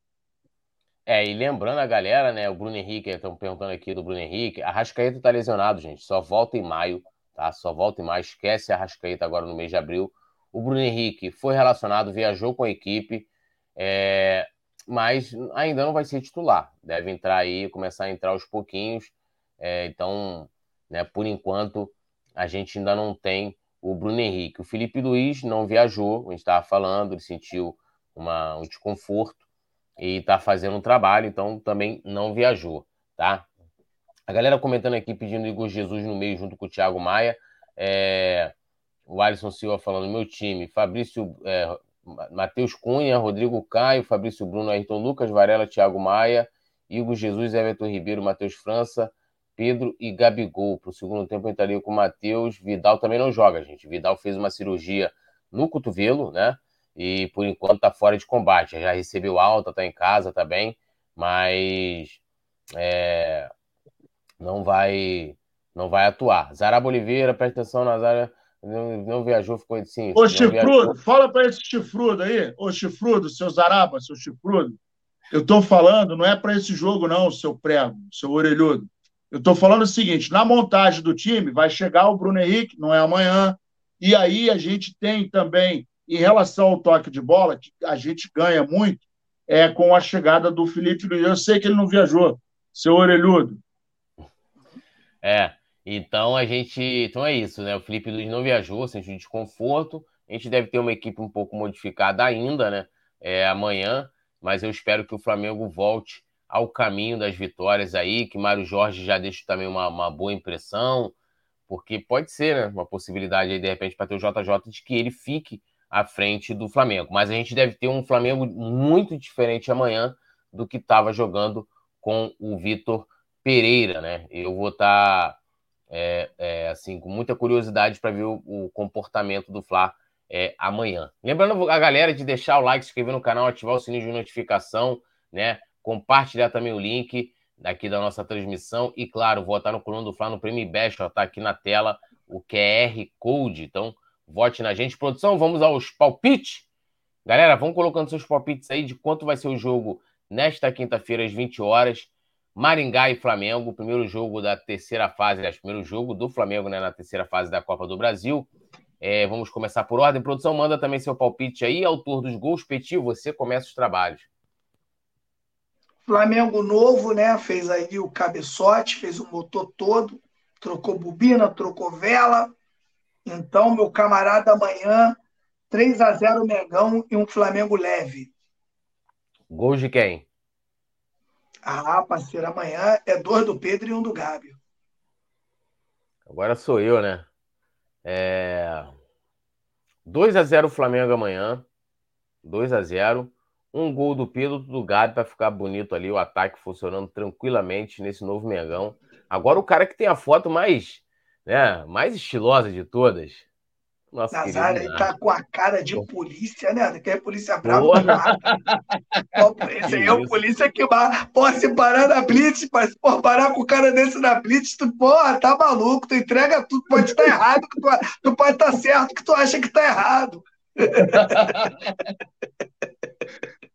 Ó, eu vou fazer o seguinte: eu ia botar três, eu vou meter 4 a 0 Dois de Pedro e dois de Gabigol. Zaraba, um beijo no coração. Tamo junto, hein? Essa parada, ó, a galera também tá opinando aqui. E o, o Franklin Cabral falou que vai ser 3 a 0 Pedro, Gabi e Matheus França. É, Alisson Silva, 4 a 0 com quatro gols. É... Porra, não entendi agora, Alisson. 4 a 0 com quatro gols. É, 4 a 0 para acabar com a zica de Gabigol. Tá. Thiago Felipe, 7 a 0 comemoração à saída do VP. É, Douglas Queiroz, o Mário Jorge vai se dar bem? Cara, a gente espera, né? Elinaldo Silva, 4x1. Uh, ah, deixa eu ir pegando aqui a galera. Yuri Reis, Mengão 3x0, gol de Gabi, Pedro e Davi Luiz. Douglas Queiroz, 3x0 nos meus sonhos. Taça melhor que estágio, 2x0. Jean Kleber Oficial, 3x0 Mengão.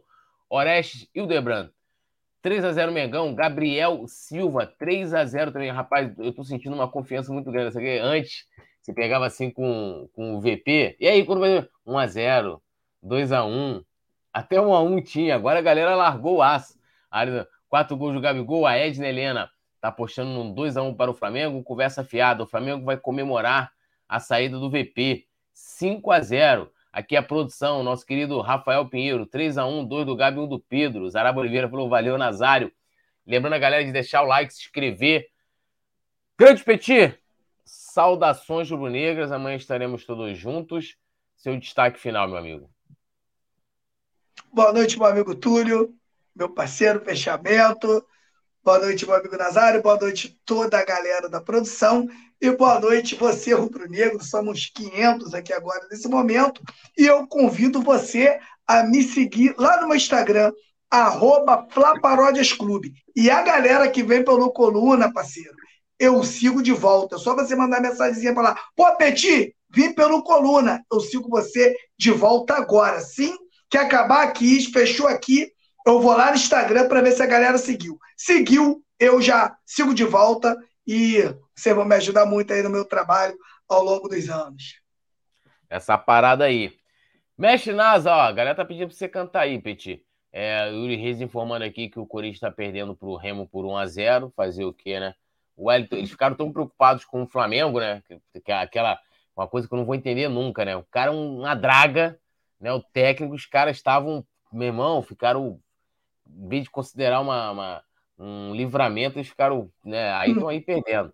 É, Nazário, seu destaque final, mestre. Boa noite, Túlio, boa noite, Petit, boa noite, Rafael Pinheiro, boa noite a galera. E o destaque é o seguinte, cara. Muito obrigado, em primeiro lugar, né? E o destaque é o seguinte: vamos virar a página. Amanhã começa uma nova fase do Flamengo. Eu tenho certeza que nós vamos respirar novos ares. E amanhã será a primeira vitória do momento pós-Satanás barra 2, a revanche. Ficou para trás e agora nós temos que rumar é, em direção a um horizonte diferente, né?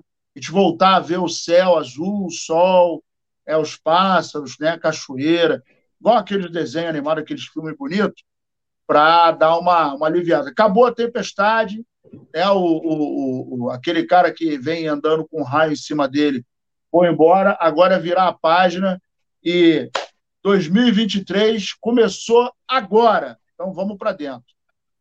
Vamos para dentro. Douglas Queiroz, Márcio Silva postando um 3 a 0 Margarete da Rosa também, 3 a 0 Pedro e Gabigol, é, Douglas Queiroz já falei, o Araújo também está aqui comentando, 3 a 1 Wellington Bruno, valeu rapaziada, deixa um like aí, Jean Kleber Oficial também, e vamos que vamos, amanhã estamos de volta, tudo nosso, nada deles. Valeu, produção, é nós. Alô nação do Mengão! O Coluna do Fla está concorrendo ao prêmio IBEST na categoria Esportes. Vamos votar e votar muito para mostrar a força da nação rubro-negra e ajudar o Coluna do Fla a ganhar esse prêmio importante. Vamos votar! O link tá na descrição do vídeo e fixado nos comentários. Alô, nação do Mengão! Esse é o Coluna do Fla. Seja bem-vindo. Se inscreva no canal, não esqueça de deixar o seu like. Pega o link, compartilha pra geral. Comente, comente bastante, queremos te ouvir. Aqui você tem a melhor transmissão dos jogos do Flamengo na internet. O Coluna é brabo e tem o Pode Fla, o podcast da nação. É muita resenha e um show de cobertura do maior do mundo, do jeitinho que a nação merece. Esse é o Coluna.